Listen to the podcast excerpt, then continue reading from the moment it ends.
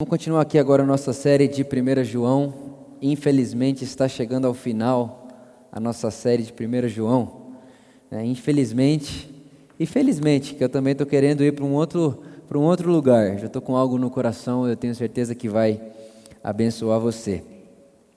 Hoje nós vamos conversar sobre o versículo, a partir do versículo 19, 18, perdão, do capítulo 4 então, a partir do versículo 18 do capítulo 4 de 1 João. Lembrando que na semana passada nós paramos no versículo 17. Né? Então, se você não viu a mensagem da semana passada, com certeza está disponível aí no seu uh, YouTube, no nosso canal. Você pode ouvir também no podcast, enfim, fica à vontade. Tenho certeza que vai te abençoar. Verso 18 do capítulo 4 de 1 João diz assim: No amor não há medo. Antes, o perfeito amor lança fora o medo, porque o medo pressupõe castigo. Aquele que teme não é aperfeiçoado em amor. Nós o amamos porque ele nos amou primeiro. Se alguém disser eu amo a Deus e odiar a seu irmão, é mentiroso. Pois aquele que não ama seu irmão a quem viu, como pode amar a Deus a quem não viu? E dele temos esse mandamento: que quem ama a Deus, ame de igual modo a seu irmão. Todo aquele que crê que Jesus é o Cristo é nascido de Deus. E todo aquele que ama ao que gerou, também ama ao que dele é nascido. Nisto conhecemos que amamos os filhos de Deus, se amamos a Deus e guardamos os seus mandamentos. Este é o amor de Deus, que guardamos os seus mandamentos e os seus mandamentos não são penosos, não são pesados. Verso 4: Pois todo o que é nascido de Deus vence o mundo, e esta é a vitória que vence o mundo, a nossa fé. Quem é o que vence o mundo, senão aquele que crê que Jesus é o Filho de Deus? Espírito Santo, muito obrigado. Jesus disse que iria e deixaria alguém como ele para nos ensinar a respeito dele. A letra pela letra não produz vida, mas você, quando nos ensina, ensina Jesus e mostra o Cristo encarnado, a palavra de Deus que se fez carne. E então temos vida, alimento, saúde para a nossa alma, alegria no nosso interior e certeza do amor de Deus. Então nós te agradecemos porque certamente nessa, nessa hora você vai nos ensinar Jesus. Amém. Amém. E amém. Gente, na semana passada nós falamos sobre nos parecermos com Jesus, né? O versículo 16, ele vai dizer, o versículo 16 e 17 vai falar sobre esse aperfeiçoamento em amor. Né? E nós falamos sobre o que é esse aperfeiçoamento. Né? Falamos que o aperfeiçoamento não é fruto da nossa obra, Falamos também que o aperfeiçoamento não é fruto só da obra de Deus, Deus não nos obriga a se aperfeiçoar. A verdade é que o aperfeiçoamento do ser humano, né, de, de um cristão, de um crente em Jesus, de um ser humano, ele é uma harmonia entre ele e Deus, entre o homem e Deus. De que forma? Né? Jesus ele disse: Pai, que eles sejam um em nós, como nós somos um. Né? Então Jesus ele nos, ele nos insere dentro do, da relação Trindade, Pai, Filho e Espírito Santo. Falamos muito sobre Trindade aqui nessa série. Né? Então Jesus ele nos insere no meio dessa série. Na semana passada falamos de algo chamado pericose. E pericose é um tipo de dança é, da, da, da, da, comunidade Trindade, né? do Pai, do Filho e do Espírito Santo. É uma dança, né? então a teologia diz que a Trindade tem uma dança harmônica entre ela desde a eternidade. E quando Jesus ele diz, Pai, que o Vitor esteja nessa dança, é, o convite dele é o Vitor. E quando o Vitor aceita essa dança e entra dentro dessa relação, o Vitor começa a ser aperfeiçoado. Então, no meio da relação Trindade, o Pai, o Filho e o Espírito Santo, o Vitor inserido ali, Jesus disse que uma, uma das obras do Espírito é de nos mostrar que o Pai está no Filho, o Filho está no Pai, que nós estamos no Pai e no Filho, que o Pai e o Filho estão em nós. Então, ou seja, nós nos tornamos uma única comunidade, nós nos tornamos uma relação. E estamos inseridos em Cristo e nos relacionamos com Deus. Né? E enquanto nos relacionamos e dançamos essa dança, somos transformados segundo a imagem de Cristo Jesus. Então, nós falamos sobre isso na semana passada. E se você não viu de verdade, eu incentivo você a ver, porque como mexeu comigo isso? Como isso mexeu com o meu coração e como isso tem mudado a minha perspectiva de vida. Eu quero, né, foi até a nossa oração final, se é que eu posso dizer assim, na semana passada. Eu quero que o Espírito Santo lembre de como Jesus de Nazaré andava pela terra enquanto ver o Vitor vivendo. Né? É interessante que depois de falar sobre ser aperfeiçoado em amor, o apóstolo João continua no versículo 18 e ele diz: E no amor não há medo, porque o medo ele pressupõe castigo. Eu não sei se você já teve a, a infelicidade, eu já tive algumas vezes, de esquecer a minha carteira. É. Principalmente quando você está dirigindo. Então, você, de alguma forma, você está dirigindo, você fala: Meu Deus, eu estou sem carteira. E aí você está passando e você vê de repente uma blitz. Você tem carteira de motorista, está em casa, mas você fica com medo. Por que você fica com medo? Porque você está devendo. Devendo o quê? Você está você tá dirigindo sem a sua carteira de habilitação. Ou seja, não era para você estar dirigindo. E aí você fica com medo porque você tem medo de ser castigado, porque se o policial te parar e ver que você está sem carteira, você vai tomar uma multa, provavelmente você não vai poder voltar dirigindo para sua casa, alguém vai ter que vir te buscar, enfim. Isso é uma vida de medo, é uma vida que pressupõe castigo. E essa não é a vida que o Evangelho nos chama a viver com Deus. Tem muita gente que vive essa vida com Deus, infelizmente. A pessoa está o tempo inteiro achando que Deus enviou anjos para fazer blitz. Então é como se na, na, consciência da pessoa, na cabeça da pessoa, Deus está o tempo inteiro fazendo blitz e pedindo a CNH. E o que, que é a CNH? A santidade. O que é a CNH? É, é, é, é, eu quero as suas obras, eu quero o seu jejum, eu quero a sua oração. E se você não estiver fazendo isso, então você vai receber castigo. Então Deus se torna um fazedor de blitz, e o que Deus pede na blitz não é documento, é oração, jejum, santidade e moralidade. É. E a gente vai achando que, que isso tem a ver com Deus, mas não tem. Uma vida fundamentada no medo, onde a gente acha que o tempo inteiro Deus de alguma forma vai nos cobrar, Ele vai fazer uma blitz contra nós, é uma vida que pressupõe castigo. E o apóstolo João diz que quem vive dessa maneira não está aperfeiçoado no amor. Aquele que tem medo não é aperfeiçoado no amor, ou seja, aquele que tem medo não está participando da vida relação Deus, essa dança da Trindade, como eu falei na semana passada. Meu convite, o meu convite não, né? O convite do Evangelho, o convite de João para mim e para você é que vivamos uma vida sem medo de Deus. Por que estamos sem medo de Deus? Porque estamos na relação amorosa de Deus com Ele mesmo. Participamos e enquanto participamos estamos sendo aperfeiçoados. Quando você vê e percebe a vida de Jesus aqui na terra, Jesus durante vários momentos se encontra com pessoas que viviam atormentadas, com medo. Um desses momentos é uma mulher que está prestes a ser apedrejada. Você conhece essa história, nós já conversamos sobre ela aqui algumas vezes, mas é uma história que mexe muito comigo e chama minha atenção o tempo inteiro, porque aquela mulher seria morta, ela estava destinada a morrer naquele momento.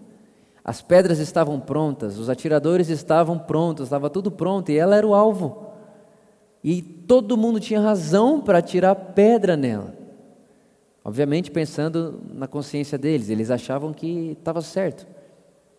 Só que de repente eles encontram Jesus e levam essa mulher até Jesus e perguntam a Jesus: Jesus, a gente quer matar essa mulher apedrejada, porque é isso que Moisés diz que deve ser feito a mulheres adúlteras, para que as outras mulheres aprendam o que pode acontecer com ela caso elas adulterem também.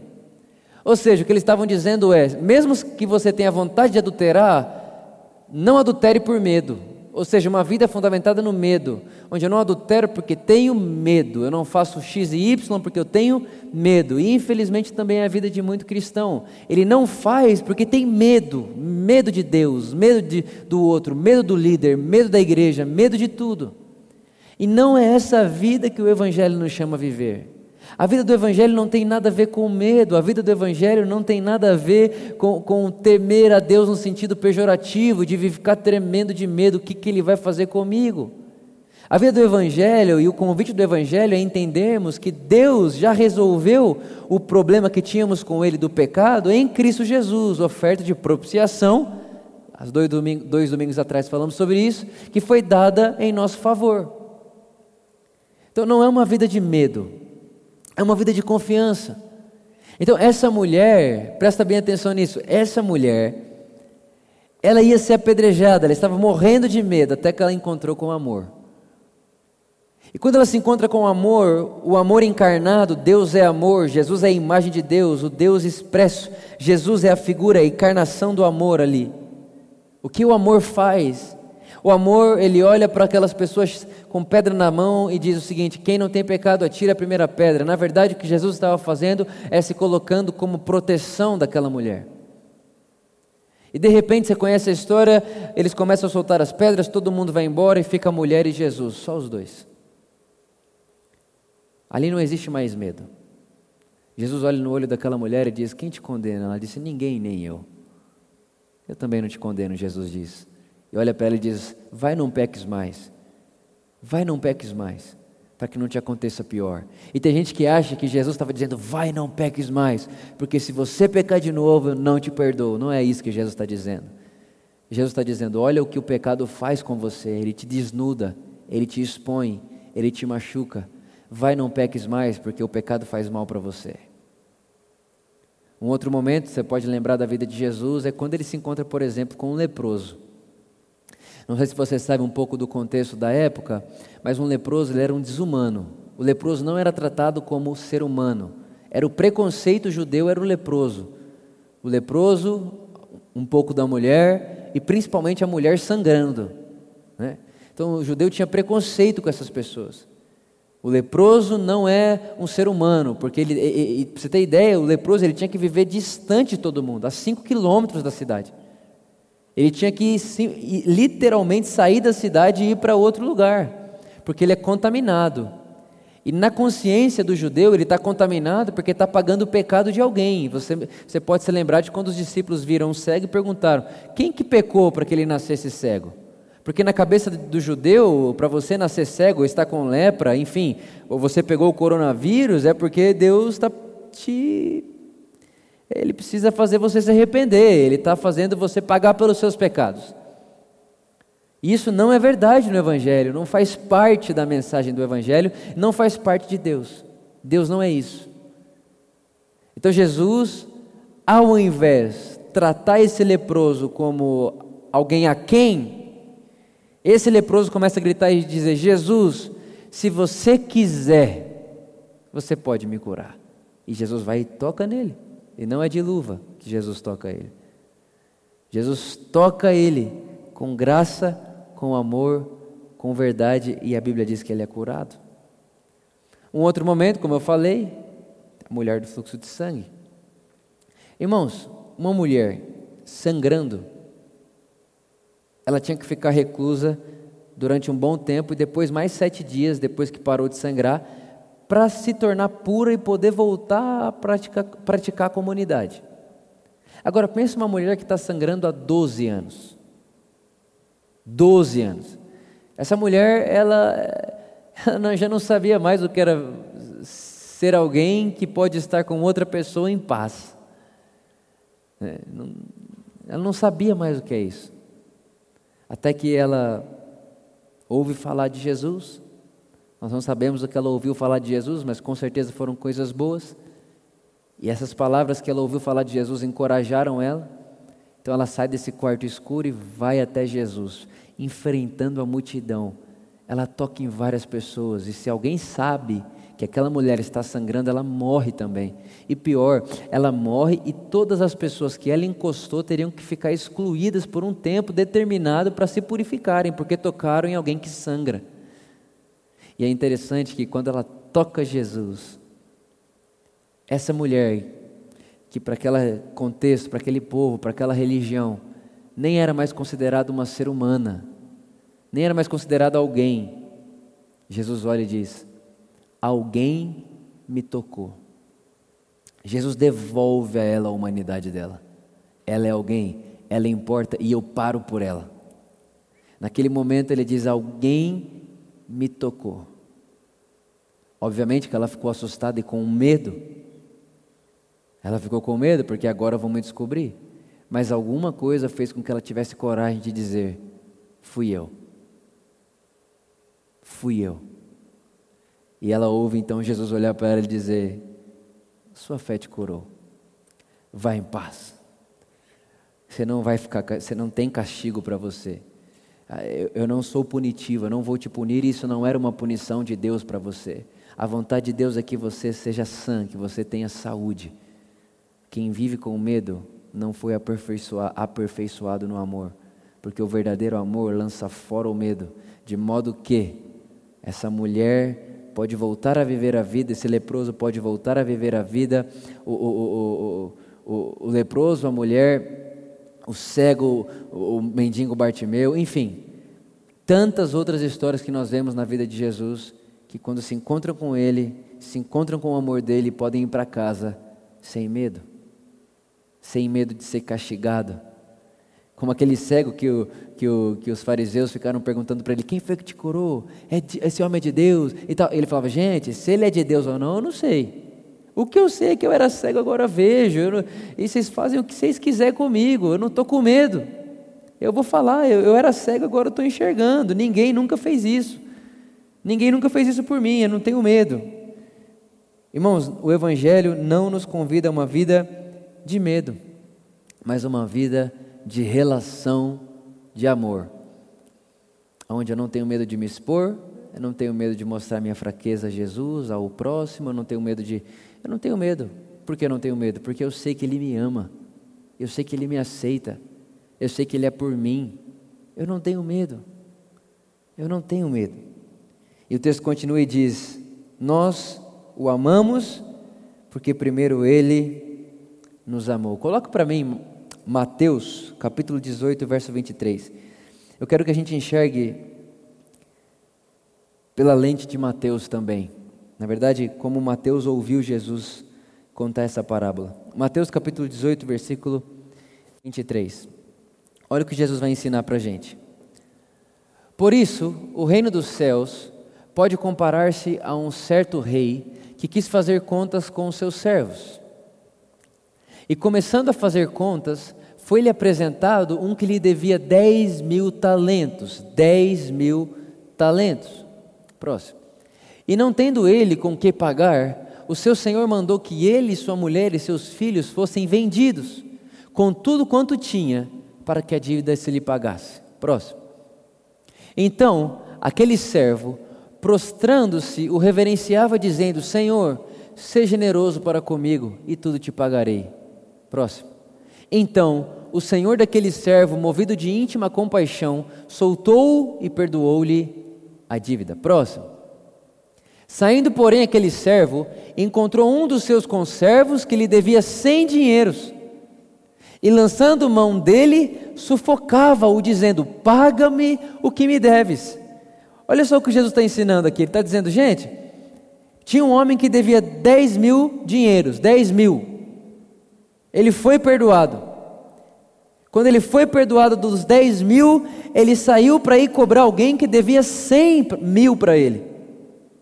100 mil não, 100 dinheiros, né, 100 talentos. Alguém devia, ele devia 10 mil, é perdoado. Alguém devia para ele 100 e ele não perdoa.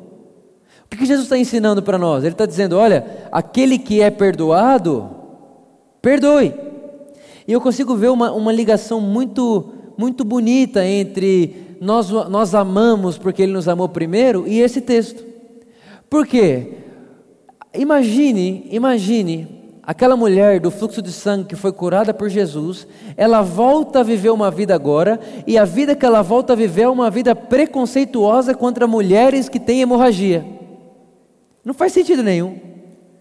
Imagina um leproso, o leproso que foi curado por Jesus. Ele é curado por Jesus agora e depois ele volta com uma vida preconceituosa com os leprosos. Ou imagina a mulher adúltera que foi pega em adultério e Jesus salvou a pele dela, salvou a vida dela, de repente ela volta a viver e quando ela volta a viver ela diz: Eu vou apedrejar essa mulher. O que, que é isso? Ah, essa confusão, vamos apedrejar alguém, eu estou junto. Não faz sentido nenhum. Por quê? Porque se eu recebi essa graça, se eu recebi esse amor, se eu recebi essa dádiva, se eu recebi esse perdão, certamente é isso que eu terei para dar para você. É isso que significa nós amamos, porque Ele nos amou primeiro. Deus não pede para que você ame alguém sem te dar provisão para amar. Por isso que nós só amamos, porque Ele nos amou primeiro. Não amamos por outra coisa, não amamos de outra forma, não amamos de outra maneira. Nós amamos porque Ele nos amou primeiro. Essa é a nossa vida, irmãos. Essa é a frase da nossa existência. Porque Ele nos amou primeiro, nós podemos viver. Porque Ele vive, nós vivemos. Porque Ele faz, nós fazemos. Porque Ele é, nós somos. Porque Ele ama, nós amamos. Porque Ele perdoa, nós perdoamos. Porque Ele é bom, nós vivemos em bondade. Porque Ele é, nós também somos. Porque Ele faz, nós também fazemos porque nós estamos participando dessa dança da trindade amorosa, nós também faremos a vida de Deus ser visível ao nosso próximo. Porque Ele faz, nós fazemos.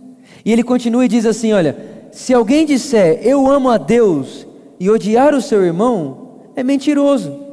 Pois aquele que não ama o seu irmão, a quem viu, como pode, como pode amar ao Deus que não viu? Como? O apóstolo João está deixando claro o seguinte: olha, se você não ama quem você vê, como pode amar quem você nunca viu? Me lembro de um texto de João que conversamos nessa série. Ninguém jamais viu a Deus. Ninguém jamais viu a Deus, mas quando amamos, permanecemos nele e ele em nós. Ah, se nós aprendêssemos a amar. Quem não ama o irmão que vê, certamente não amará a Deus que não vê. A verdade, irmãos, é que se podemos concluir algo com toda essa série de João, é que Deus é luz, Deus é amor, quem anda na luz não anda nas trevas, não tropeça, quem ama não tem motivo de tropeço nele, e Deus escolheu ser amado no próximo. A maneira de amarmos a Deus é amar a Deus no outro. Cristo é em nós, Cristo está em mim, Cristo está em você, por isso quando eu te amo, eu amo a Cristo em você. Quando eu faço por você, eu faço em, para o Cristo em você. Por isso que Jesus diz: tudo que você fizer para qualquer um desses pequeninos, a mim você fez, porque eu vivo neles, eles vivem em mim. Somos uma comunidade, somos uma comunhão perfeita. Ah, irmão, se toda vez que nós abraçássemos alguém, nós lembrássemos que Cristo vive nele. Ah, se toda vez que nós olhássemos para alguém, nós lembrássemos Cristo vive nele. Eu estou fazendo para Ele, mas eu, é, ao mesmo tempo que eu faço para Ele é em Cristo. Tem um texto que diz: quem dá o pobre dá a Deus, não é só o pobre, mas quem dá um humano dá a Deus. Quem faz por homem faz a Deus. Jesus disse que um dia vai chegar para mim, para você, e vai dizer: Vitor, vinde a mim, bendito do meu Pai, porque eu tive fome, você me deu o que comer. Eu tive frio, você me deu de vestir. Eu tive, eu, eu tive necessidade, você me supriu. Eu precisava de um abraço, Vitor, e você me abraçou. E eu vou perguntar: Jesus, quando você, Deus, quando você quer Deus, precisou de um abraço do Vitor? E ele vai dizer: quando você abraçou um dos seus irmãos, quando você abraçou um dos seus irmãos, dos seus semelhantes, quando você fez por alguém, Vitor, você fez por mim. Que dia precioso vai ser esse? Por isso, irmãos,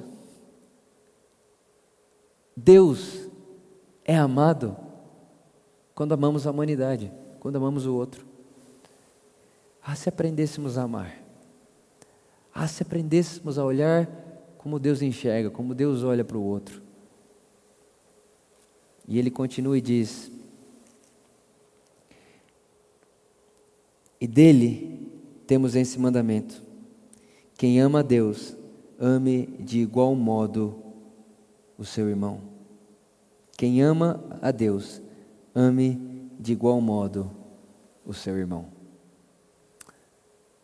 Irmãos, nós amamos a Deus quando amamos o irmão. E quando eu falo irmão aqui, eu não estou falando só do irmão uh, crente, né? que a gente tem essa tendência de se fechar nesse mundinho e achar que é só isso. E achar que o irmão é só o evangélico que o irmão é só o, o, o é só quem professa a mesma fé do que eu. Não, irmãos. Irmão é quem tem carne, sangue, ossos, alma. São os nossos irmãos. Quando amamos qualquer um dos nossos irmãos, amamos a Deus. Quando Jesus entra na casa de Zaqueu, Zaqueu não disse Jesus eu te amo com as palavras, mas quando Zaqueu disse se eu roubei de alguém eu vou devolver e metade do que eu tenho eu vou dar quem não tem, ele amou Jesus enquanto dava. Nós amamos quando fazemos para o nosso irmão. Coloca para mim, por favor, 1 Coríntios capítulo 13, versículo 4. 1 Coríntios capítulo 13, versículo 4. Presta bem atenção no que eu quero falar com você. O que nós acabamos de ler disse que nós amamos quando obedecemos a Deus. Então, quando eu obedeço a Deus, eu estou amando. E qual que é o mandamento de Deus? Né? vou até ler para você aqui, pode deixar o texto, tá? Só vou ler para a gente contextualizar. Diz assim, olha. Se alguém disser, eu amo a Deus e odiar seu irmão, é mentiroso. E dele temos esse mandamento: quem ame a Deus, quem ama a Deus, ame também o seu irmão. Olha o versículo 2 do capítulo 5, não precisa colocar não. A gente já vai ler aqui 1 Coríntios 13. Nisto conhecemos que amamos os filhos de Deus. Olha só, não é nisto conhecemos que amamos a Deus, é nisto conhecemos que amamos os filhos de Deus, se amarmos a Deus e guardarmos os seus mandamentos. Este é o amor de Deus, que guardemos os seus mandamentos, e eles não são a nós penosos. Ok, se eu amo o meu irmão, se amamos os filhos de Deus, quando eu guardo o mandamento de Deus, qual é o mandamento de Deus? Obviamente, o amor. Nós já lemos isso aqui diversas vezes. O que Deus nos pede é ame, se torne o amor, encarne o amor. E não dá para falar tanto de amor sem nos lembrarmos de 1 Coríntios capítulo 13. O verso, o capítulo que o apóstolo Paulo vai, vai de uma forma genial expressar o que o amor é. Obviamente que o amor é muito mais que isso, mas de alguma maneira conseguimos ter um vislumbre dele aqui. Então eu quero, eu quero propor uma coisa interessante aqui para você. Presta atenção, versículo 4. O amor é sofredor. Em alguma outra versão, o amor é paciente. Então, se o amor é o que o Vitor deve se tornar, presta bem atenção nisso. Se o amor é o que o Vitor deve se tornar, se o amor é o mandamento de Deus, se o que, o, se o que Deus espera do Vitor é o amor, e o amor é sofredor, o amor é paciente, então eu, eu amo ao próximo e eu agrado a Deus quando eu me torno paciente.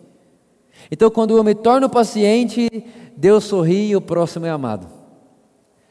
O amor ele é bondoso, ele é benigno, ou seja, o Vitor benigno, o Vitor que ele é bondoso com o próximo, o Vitor que, que, que ele, ele é gentil com o próximo. Quando o Vitor é gentil com o próximo, ele ama os filhos de Deus e obedece a Deus. Quando o Vitor é paciente com a esposa dele, ou com alguém que fecha ele no trânsito, ou com alguém que fala mal dele, ou com qualquer coisa, quando se é paciente, o Vitor ama o próximo e o Vitor agrada a Deus. Deus sorri e o próximo é amado. O amor não é invejoso, ou seja, quando o Vitor sabe ver o outro vencer, quando o Vitor, se é que eu posso usar essa expressão, nem gosto muito dela, mas quando o Vitor vê o outro frutificando, dando certo, o Vitor não fica com inveja, muito pelo contrário, o Vitor se alegra, ou seja, quando o Vitor não inveja, mas se alegra com o outro, o próximo é amado e Deus sorri. O amor não trata com leviandade. Ou seja, o amor ele não despreza. O amor ele não despreza o outro, ou seja, quando o Vitor não faz com que alguém se sinta abaixo da humanidade, quando o Vitor eleva essa pessoa que ela foi feita para ser, quando o Vitor não trata alguém a quem, quando o Vitor não trata alguém como inferior, o Vitor ama o próximo e faz Deus sorrir. Deus é feliz com isso. Deus se alegra com, alegra com isso. O amor, ele não se ensoberbece. Ou seja, ele, ele, ele não se orgulha, ele não é arrogante. Ele não é, ah, eu posso tudo porque eu sou bom. Quando o Vitor ele não acha que tudo foi dado a ele porque ele fez por merecer. Quando o Vitor não acha que o mundo é só sobre ele, que ele é o centro do mundo. Quando o Vitor sai do centro e faz e tem no Vitor. Presta atenção. Quando o Vitor tem no Vitor a mesma atitude que Cristo teve, de, mesmo sendo Deus, não usurpou o ser igual a Deus ao que devia pegar-se, antes tomou forma de servo. Quando o Vitor não é arrogante, não se ensoberbece, mas se esvazia e se torna o servo, o Vitor ama o próximo próximo e faz Deus sorrir. Ele ama o outro e Deus se alegra. A dança harmônica vai funcionando. É como se numa dança de valsa, enquanto amamos, não pisamos no pé de Deus. É isso que o texto está dizendo. Próximo, verso 5. O amor, ele não se, ele não se porta com indecência. Ou seja, ele não, ele não se aparece com indecência. Ele não quer se mostrar com indecência. Pelo contrário, ele não busca os seus, seus próprios interesses. Irmãos, quando o Vitor vive uma vida que não busca uma vida só para ele, sabe, irmão, é, eu quero a minha vida, eu quero o que eu quero, eu tenho um sonho americano eu quero um milhão de reais, eu quero a família com dois filhos, cachorro, quero, tudo é para mim. E aí você fala, qual que é o propósito da sua vida? O propósito da minha vida é ter dois filhos, um cachorro, uma casa própria, um carro e deixar uma herança para os meus filhos. Você fala, é só isso que você quer da vida? É. Então é uma vida buscando só os seus interesses? É. Então essa não é uma vida aperfeiçoada no amor. Você pode mais que isso, você é a imagem de Deus, você nasceu para fazer parte da história da humanidade, não simplesmente fazer parte da história do seu próprio umbigo. Então, quando o Vitor ele não é ele não é individualista, quando o Vitor ele não é, é tudo é meu, tudo é para mim, eu sou o centro do meu mundo, o Vitor ama o próximo e o Vitor agrada a Deus. Não se irrita, olha aí. Não se irrita não se irrita. Não se irrita. Quando o Vitor ele, ele lida com uma situação que a outra pessoa, principalmente, sabe que o Vitor devia se irritar. Tipo assim, sabe aquela sensação assim? Ele tinha que se irritar agora. E é justo que ele se irrite, mas de repente o Vitor não se irrita. Por que não se irrita? Porque o Vitor é amor.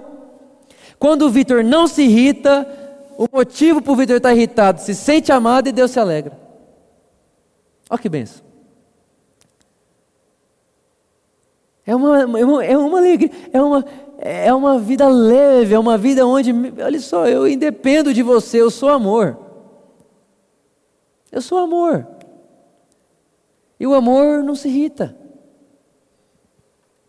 O amor não busca seus próprios interesses. É o amor, eu sou amor. Vitor, mas você vai acreditar nessa pessoa ainda? Essa pessoa já roubou de você, essa pessoa já traiu você. Essa... Eu sou amor, o amor é paciente, ele é benigno. Ah, ele é bobo também, pode ser. Eu não sei quantas vezes Deus acreditou em mim, irmão, até eu estar aqui. Já falei para Deus que ia fazer tanta coisa uma vida inteira e eu acho que Ele acreditava no que eu falava, mas eu nunca fiz. Já traí Deus várias vezes. Na época que eu acreditava que não dar dízimo era roubar Deus, também roubei Deus várias vezes. Já fiz de tudo com Deus e eu estou aqui agora, e Ele me ama, eu estou nele, Ele está em mim, a gente está bem. Porque Deus é amor e eu me tornei com Ele, e agora eu posso ser para você o que Deus é para mim. Simples. O amor ele não se irrita. Olha só essa então. Essa aqui, irmão, essa aqui é para cair o queixo. O amor não suspeita mal. Irmão, pensa uma coisa que me irrita não era para irritar, porque o amor não se irrita. Mas me irrita é ver alguém que olha para a cara do outro e suspeita mal. Quem disse que o outro é mal? Eu estou dizendo, mas porque eu tenho feeling. Mas que feeling? Por que não? Por que não acreditar? Por que suspeitar o mal toda hora? Parece que a pessoa se, ela se suspeita tanto que ela suspeita o outro o tempo inteiro. Está o tempo inteiro com o pé atrás.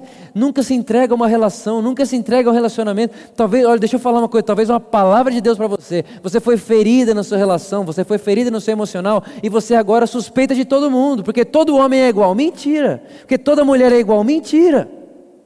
O amor não suspeita mal. E não é amor, ah, não, porque mas eu não amo essa pessoa, é por isso que eu não suspeito mal. Não, não é esse amor que eu estou falando. Estou falando do amor de Deus que está em você, que faz com que você possa acreditar em qualquer pessoa, em qualquer momento, em qualquer hora, sem suspeitar mal. Ponto. Não suspeite o mal. Isso te faz mal. Até rimou. Versículo 6. Não folga com a injustiça. Essa versão está delicada, hein? Não folga com a injustiça. Tem outra versão aí? Só esse verso, esse verso aí, eu não sei nem o que é isso. eu não sei, só sei na outra. Na outra eu sei pregar, nessa aí eu não sei. Se não tiver, eu abro minha Bíblia aqui. Aí, ó. Olha, irmão. Agora foi para português, hein? Olha lá. O, o amor não se alegra com a injustiça. Irmão, eu sei que esse assunto é delicado, hein? Mas se alegra com a verdade. Eu sei que esse assunto é delicado. Mas presta atenção. O amor não se alegra com a injustiça. Irmãos, tem hora que a gente nem percebe, mas a gente está alegre com tanta coisa que é injusto para um outro tanto de gente. Quando chega no topo é legal, alegria, mas o que aconteceu para chegar lá é terrível. E a gente está e pior, quando chega no topo, a gente acha que foi Deus que deu, mas para chegar no topo, um monte de gente foi injustiçada. Por isso, irmãos, que nós que somos amor e vivemos a vida do amor, nós temos que viver uma vida amando a verdade e a justiça. É a justiça. E infelizmente nós estamos numa era tão polarizada e tão política que você fala de justiça, acham que você está falando de política. Eu não estou falando de política. Eu estou falando de humanidade, eu estou falando de evangelho. Eu estou falando de justiça com o outro. Tem coisa, irmão, que só parece que é bom. Mas para parecer bom, muita gente foi injustiçada. E a gente, tem que so a gente tem que sofrer por isso, a gente tem que sentir essa dor. A gente tem que sentir essa dor, irmão. Esses dias atrás a gente foi numa, numa fundação casa, aqui em São Paulo, e a gente não pôde se relacionar com os garotos que estão presos lá dentro, mas a gente conversou com a mulher. E, irmão, tem uma injustiça no negócio, assim, de um jeito absurdo. E qual é a injustiça que eu vejo ali? É a injustiça de não acreditar que aqueles garotos podem mudar. Para mim, isso é injusto. É injusto um sistema que diz para eles o tempo inteiro que eles vão sair de lá, mas vão voltar. Então, de repente, a gente estava numa sala conversando com a mulher, distanciado, tudo esse negócio do, da pandemia. Passaram dois deles com os negócios. E quando passaram dois deles com os negócios, os dois estavam lá de novo. Eles já tinham ido, ido embora e voltaram de novo. E aí o que, dá, o que se dá a entender no meio do todo é assim: é sempre assim. Eles vêm, sai, volta, sai. Isso é injusto com eles. Porque peraí, eles estão fazendo por mim sem acreditar que eu posso sair daqui melhor e ser um ser humano adequado a uma sociedade. O que, que é isso, irmão? Isso é injustiça. E nós, cristãos, muitas vezes fazemos a mesma coisa, só que num, num outro ambiente. Quando a gente olha, por exemplo, e vê ah, aquele irmão caiu de novo. Ih, mas é normal. Aí você vê ele de pé. Aí quando você vê ele de pé, ó, vou fazer bem assim, ó, de pé, você olha e fala, ih, já já cai. Injustiça. Então tem muita injustiça no meio, irmãos. E a minha oração, o meu desejo é que toda essa, essa, essa casca de injustiça saia da minha vida, da sua vida, para que a gente possa sentir o outro, amar o outro e fazer o que o amor faz. O amor, ele não espera o mal do outro, o amor, ele não deixa de acreditar no outro, e o amor não deseja o mal do outro, porque o amor é paciente, o amor é bondoso, e o amor, ele não busca seus próprios interesses. Eu quero essa vida. Eu quero essa vida. Próximo. O amor tudo sofre tudo crê, tudo espera, tudo suporta. Coloca o verso 13 para mim, por favor. Assim, permanece os três: a fé, a esperança e o amor. O maior deles, porém, é o amor. Irmão, presta atenção. Numa situação dessa que nós estamos agora, coronavírus, mais de 50 e poucos mil mortos, talvez você está nos assistindo e você teve alguém afetado, ou se não foi afetado pela doença, foi afetado pela economia, foi afetado pelo desemprego. Presta atenção. Acontece uma situação na sua vida você tem fé. Você fala, eu tenho fé, isso vai mudar. Não muda. Aí continua. Não mudou. Aí você fala, já não tem mais fé, agora o que eu tenho é esperança. Um dia, quem sabe, chega lá e vai acontecer alguma coisa. Mas de repente, irmão, não acontece nada. o que que faz agora? Vai voltar atrás? Não, porque nós somos justos e os justos não retrocedem. Nós vamos por um caminho excelente, que é o quê? Que quando não tiver fé, quando me faltar esperança, não vai me faltar o amor. Se me falta fé, me falta esperança, não me falta amor. Eu posso olhar para você e falar assim: eu tenho certeza absoluta. E é, irmão, é justo esperar coisas boas. É justo esperar que você vai sair da onde você está. É justo esperar que essa situação vai passar. Eu creio, vai passar essa situação. Mas o amor é além disso. O amor é, mesmo se não passar, eu continuarei amando e sabendo que sou amado por Deus. É um caminho superior, é um caminho além, é um caminho que ele, ele vai mais alto, ele vê mais de longe, ele enxerga mais de cima. Ainda que tudo continue igual, eu continuarei amando e sabendo que Deus me ama. Porque a prova do amor de Deus por mim não é a fé que tenho que vou mudar de vida, não é a esperança que tenho que isso vai passar, mas é Cristo Jesus crucificado naquela cruz por mim desde antes da eternidade e gritando: Está consumado, eu estou em paz com Deus. É assim que Deus me provou que Ele me ama e isso eu não abro mão por situação alguma. Isso nunca vai mudar na minha vida. Por isso o amor é o caminho maior, é o caminho mais excelente. Voltando lá para João, para a gente caminhar para o final. Coloca para mim o capítulo 5, versículo 4 de 1 João. Então, irmãos, quando Vitor sofre, quando Vitor tudo espera, quando Vitor tudo crê, o Vitor ama o irmão e faz Deus sorrir. O que é nascido de Deus vence o mundo. E esta é a vitória que vence o mundo a nossa fé. O nascido de Deus vence o mundo. Repara, irmãos, escuta só o que eu vou te dizer. Isso aqui é muito especial, muito importante. E logo após disso, nós vamos ceiar. O nascido de Deus vence o mundo, não vence no mundo. O nascido de Deus vence o mundo e não no mundo, porque tem muita gente utilizando da fé para se obter o que é vencer para essa terra. E aí, se eu utilizo da fé para vencer, na concepção de vencer o que é dessa terra, eu vou acreditar que só é fé e só funciona se eu sou rico, se eu não sou empregado,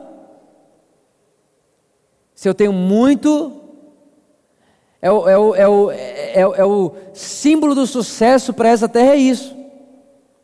Aí tem muita gente utilizando da fé para isso. Aí você olha para a pessoa e fala: Uau, cara, que legal, sua empresa deu certo. É, cara, tive muita fé. Não! Então, quando você diz que você teve muita fé e é por isso que você tem o que tem, significa então que o outro que não tem, não tem fé? Não, irmãos.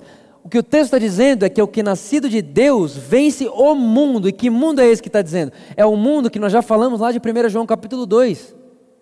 O mundo, quando nós lemos mundo, nós pensamos em povo do, do mundo, povo secular, mas não é esse mundo, não. É o mundo paixão da carne. É o mundo soberba da vida. É o mundo concupiscência dos olhos. É, as três, é os três pilares do mundo. O mundo é feito disso de paixão da carne, eu quero aquilo, eu quero comer aquilo, eu quero essa pessoa, eu desejo aquilo, é paixão da minha carne. O mundo é a cobiça dos olhos, ganância dos olhos. Nunca estou satisfeito, eu sempre quero mais, eu sempre quero mais, eu sempre quero do outro. O mundo é soberba da vida. Eu quero ser o Deus de mim mesmo, eu quero mandar na minha vida, minha vida, eu que mando, eu que decido, meu corpo, tudo é meu, eu faço o que eu quero. Enfim, esses são os pilares do mundo caído. Então o que o texto está dizendo é que alguém que tem fé em Jesus venceu a paixão da carne. Ou seja, a minha carne não me domina. Alguém que venceu no mundo venceu a soberba da vida, ou seja, todo esse, esse castelo que fizeram do que é a alegria, do que é a felicidade, isso não me tem. Eu, eu venho de outro reino, eu participo de outro reino, no reino que eu funciono, no reino que eu existo, no reino que eu vivo. É, a gente não junta riquezas nesse mundo, a, a, gente prefere juntar riquezas e tesouros no céu, porque lá no céu é, o, o, o ladrão não rouba, a traça não corrói, lá é eterno. A gente costuma juntar as coisas lá, a gente costuma pensar das coisas de lá. Então essa soberba toda da vida aqui, ela não me tem, a ostentação não me tem, o desejo por, por esse American Dream, esse negócio todo, eu não sou apegado a isso. Eu quero é mudar a vida das pessoas. Eu quero juntar vidas na eternidade. Eu quero fazer parte da história de alguém. A soberba da vida não me tem porque eu tenho fé em Jesus. Esses dias atrás eu estava conversando com algum dos meus melhores amigos eu disse para ele assim: meu sonho mudou. Disse: meu sonho mudou. Quando eu era adolescente, eu dizia que eu queria pregar o mundo inteiro, que eu queria ter uma escola, e que eu queria ter uma editora, e que eu queria terminar minha vida com uma escola ministerial numa fazenda. Era isso que eu falava que era o meu sonho. Meu sonho mudou. Não que isso não vai acontecer, já vi, vai acontecer, acontece, normal, acontece com a vida, mas meu sonho mudou, meu sonho não é mais esse. Meu sonho agora, meu sonho hoje, o que eu tenho percebido de sonho real dentro de mim, é que eu quero ser participante na vida das pessoas à minha volta. Eu quero ser participante, eu quero participar da vida das pessoas que estiver perto de mim. Eu quero participar da vida do meu vizinho. Eu quero participar da vida da minha família. Eu quero participar da vida das pessoas que Deus colocar perto de mim aqui na igreja. Eu quero participar da vida das pessoas. Obviamente que eu não consigo participar da vida do mundo inteiro, mas das que estiver perto de mim. Sabe que eu posso dizer dos doze? Não, não, não é o sentido número, mas os doze que estão sentados na minha mesa, os que estão perto de mim, os que estão debaixo da, da minha influência e da minha voz ali. Eu quero participar da vida deles. E esse é meu sonho. Esse é meu sonho, é ser participante do outro. Eu venci o mundo, você venceu o mundo, a soberba da vida não nos tem mais, irmãos. Se tiver, tem, não tiver, não tem. Minha vida é outra. Eu vivo num outro lugar. Estou pensando em outra coisa. Estou pensando em outro tesouro. Estou pensando em outro reino. Eu não sou daqui. Estou passando e estabelecendo o reino do meu Pai. Meu Pai não pensa soberba, meu Pai pensa generosidade, meu Pai pensa vida, mudar a vida das pessoas, amar a vida das pessoas, é assim que Ele pensa. Paixão da carne não me pega, soberba da vida não me pega, e a cobiça dos olhos. Sabe aquele negócio de tudo que eu vejo eu quero? Estava assistindo um filme ontem e o filme faz uma crítica muito forte a isso. É uma mulher e ela já tem tudo, só que todo ano ela espera o novo do que ela já tem para comprar de novo. E isso acontece, né, irmãos? Isso é, é o sistemão. É a cobiça dos olhos. Eu quero tudo que vejo. Eu quero tudo que eu vejo. Eu quero tudo que eu vejo. Eu quero tudo que eu vejo. Não, não. Nós vencemos o mundo. Sabe, irmão, talvez você olhe para você mesmo e você se sinta um fracassado nesse mundo. Perdeu o seu casamento, perdeu talvez o afeto dos seus filhos, das suas filhas, perdeu seu noivo, seu namorado, perdeu, você está mal, você está se sentindo um fracasso. Você fala, sou um derrotado, deixa eu te falar, o Evangelho não te chama a vencer nessa terra, o Evangelho chama para você para vencer o mundo para que você viva de uma outra perspectiva, de uma outra consciência, de um outro lugar, de um lugar eterno, de um lugar superior, de um lugar onde a dança é o amor. E o que importa é amar.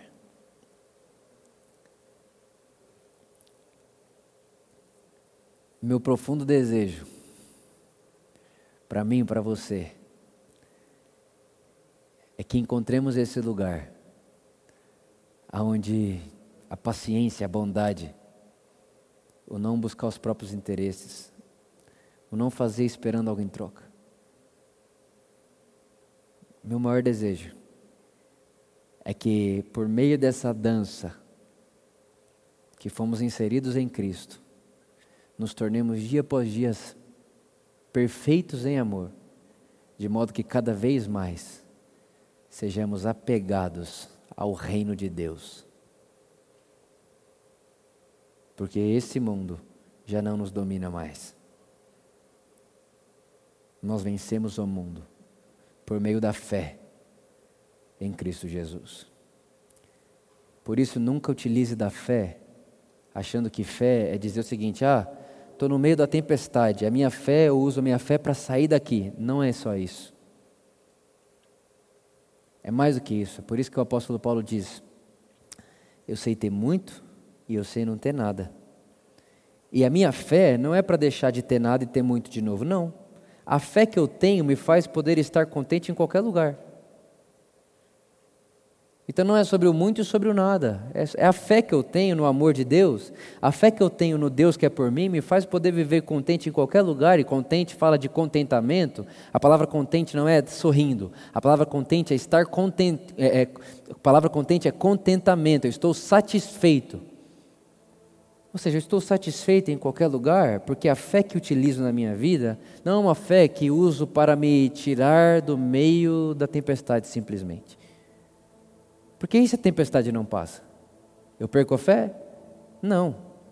A fé que eu tenho, que eu recebi de Deus e que eu usufruo e que eu manifesto, é uma fé que, mesmo que as ondas continuem batendo, minha casa foi construída sobre a rocha. A minha fé é construir a casa no lugar certo, de modo que, se bater ventania, Pode bater a ventania, não muda, porque eu não serei destruído e abalado, porque eu construí minha casa sobre Cristo Jesus. Essa é a vitória que vence o mundo, a nossa fé. Meu desejo para mim, para você, para nós, comunidade por amor, para o planeta Terra, é meu desejo para todos é que todos encontremos esse lugar superior. Se você continua lendo 1 Coríntios capítulo 13, vai parar no capítulo 14, verso 1, o apóstolo Paulo diz: Segui o caminho do amor. Segui o caminho do amor. No final do capítulo 12, o apóstolo Paulo diz: Gente, ó, tem muitos dons, tá, um monte de dom, dom, dom, dom, dom, dom. Aí no finalzinho do capítulo 12 ele fala: Passo a ensinar vocês um caminho mais excelente. Tipo assim, Todos esses dons aqui, ó, sim, de verdade, é legal, mas não é primário, é secundário.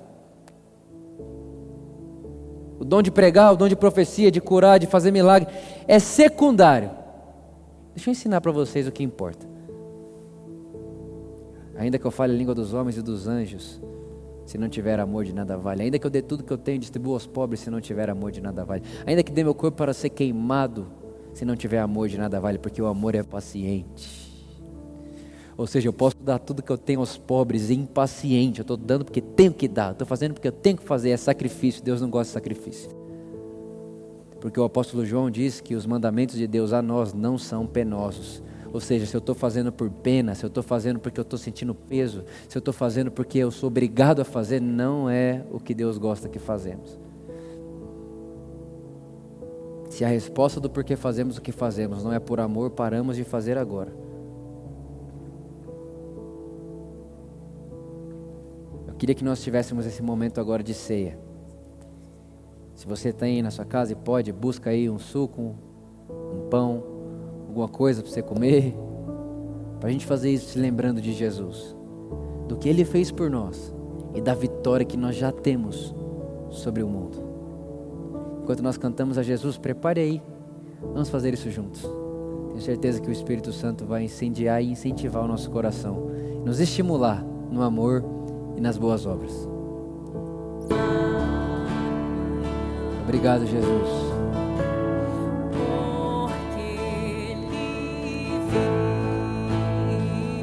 Obrigado, Jesus. Não vivemos com medo. Não vivemos com medo. Não vivemos com medo.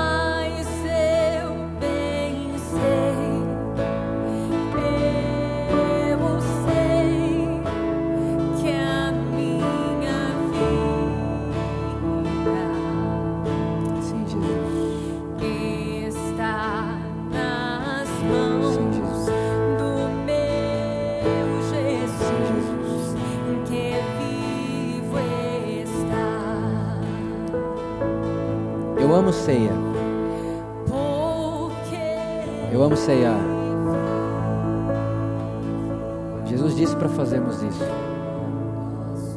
Obviamente que ceiar tem muito mais sentido do que simplesmente um pão e um suco, mas isso aqui nos lembra e nos faz perceber uma coisa muito maior.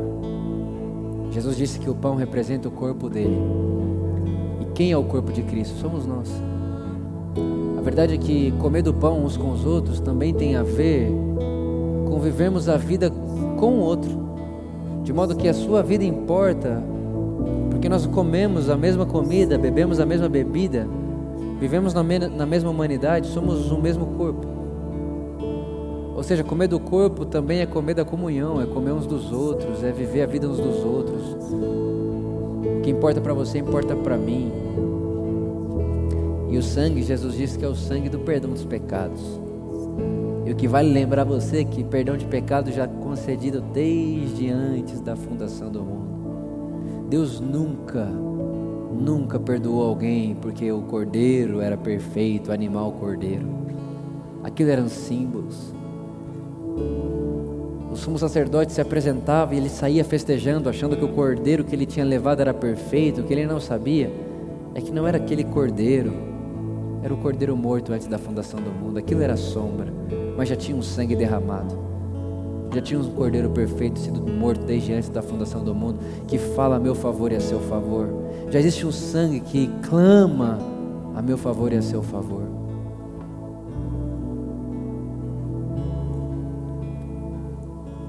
mesma forma que a Bíblia diz que o sangue de Abel fala até hoje, o sangue de Cristo fala desde sempre. Sangue de Cristo fala desde antes e falará para sempre. Caim matou Abel, nosso pecado matou Jesus. E o sangue do Abel morto fala até hoje, o sangue do Cristo morto fala até hoje. Nós somos amados por Deus. Por isso, onde quer que você esteja agora, pega do pão e nós vamos comer juntos. Por mais que nós estamos longe uns dos outros, nós estamos no encontro com Jesus. Então, coma do seu pão com alegria, com gratidão. Esse é o corpo de Cristo, que representa seu irmão e ao mesmo tempo representa a saúde do nosso corpo então, Pai, nós comemos gratos pelos nossos irmãos e gratos pela saúde que temos por causa de você. Te agradecemos. Coma do pão.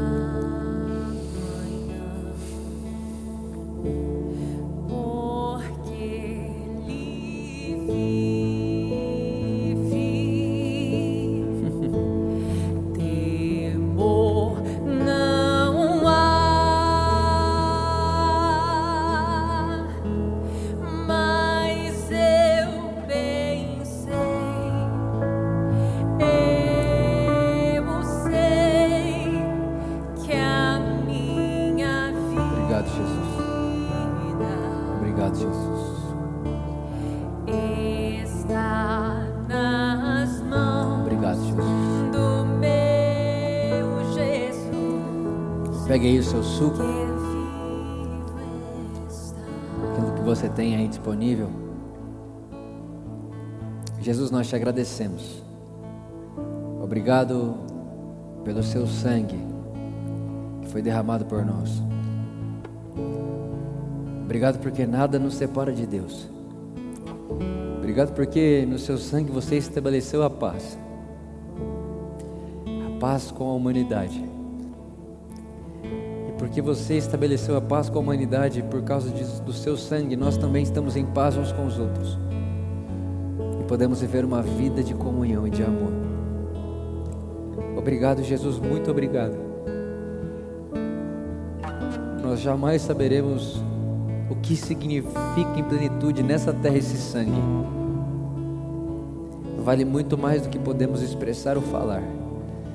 Mas nós te agradecemos pelo grande amor que nos amou e pela história de amor de Deus com a humanidade que nos ficou tão visível na cruz de Jesus há dois mil anos atrás, enquanto esse sangue era derramado no Gólgota. Jesus, nós te agradecemos, te celebramos e te damos a nossa vida, o nosso sangue é seu, a nossa vida é sua. Com tudo que temos e somos, tudo veio de você, Jesus, tudo é por você e tudo é para você. E para você, por você, nós tomamos agora do seu sangue, da sua ceia, em memória do seu amor por nós. Onde quer que você esteja, beba com alegria, com graça gratidão no seu coração por aquilo que Deus é e fez por mim e por você.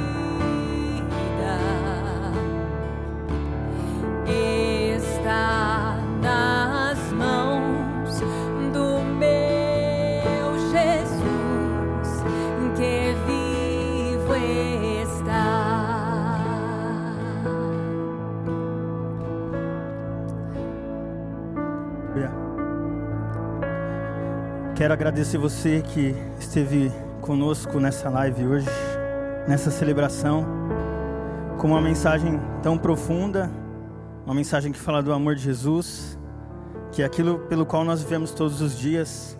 Então eu gostaria que você orasse comigo aí na sua casa, onde você estiver, fechasse os seus olhos e se desligasse do ambiente que está à sua volta, mas se conectasse de fato com aquele que, que nos amou primeiro e por isso nós podemos amá-lo. Deus, nós agradecemos primeiramente porque nós sabemos que toda provisão e tudo que nós precisamos vem de Ti. E se nós temos o Senhor em nossa vida, nós somos completos.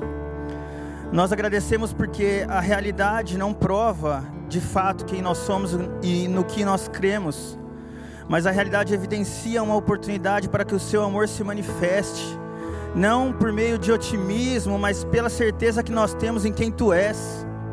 Nós agradecemos, Deus, porque sabemos que os nossos melhores dias estão sempre à nossa frente. Nós agradecemos, Deus, porque se nós vivemos como nós vivemos hoje, como aqueles que creem numa verdade pura e simples, não é porque nós temos uma expectativa de um futuro bom, mas é porque nós temos certeza que esse futuro é brilhante. E se a suficiência de Jesus bastou para que nos tornássemos dignos e merecedores do seu amor, é pela perspectiva desse amor e dessa justiça que nós caminhamos todos os dias. Senhor, nós só queremos agradecer e agradecer por cada pessoa que tem sido impactada e encontrada por esse amor, porque nós sabemos que se uma vida for encontrada, Deus, se um coração for impactado por quem tu és, nós sabemos que essa vida será transformada e toda uma geração será transformada e todas aquelas pessoas que estão ao seu redor serão transformadas. E nós cremos é, com muita certeza e convicção de que essa mensagem está avançando e alcançando lugares onde nunca essa mensagem chegou. E por isso nós somos gratos, muito gratos. Obrigado você que pôde acompanhar essa celebração conosco. Que você tenha uma semana incrível, os seus dias serão brilhantes. Eu tenho absoluta certeza, porque aonde você estiver, ali Deus estará, a presença de Deus estará, a glória de Deus estará.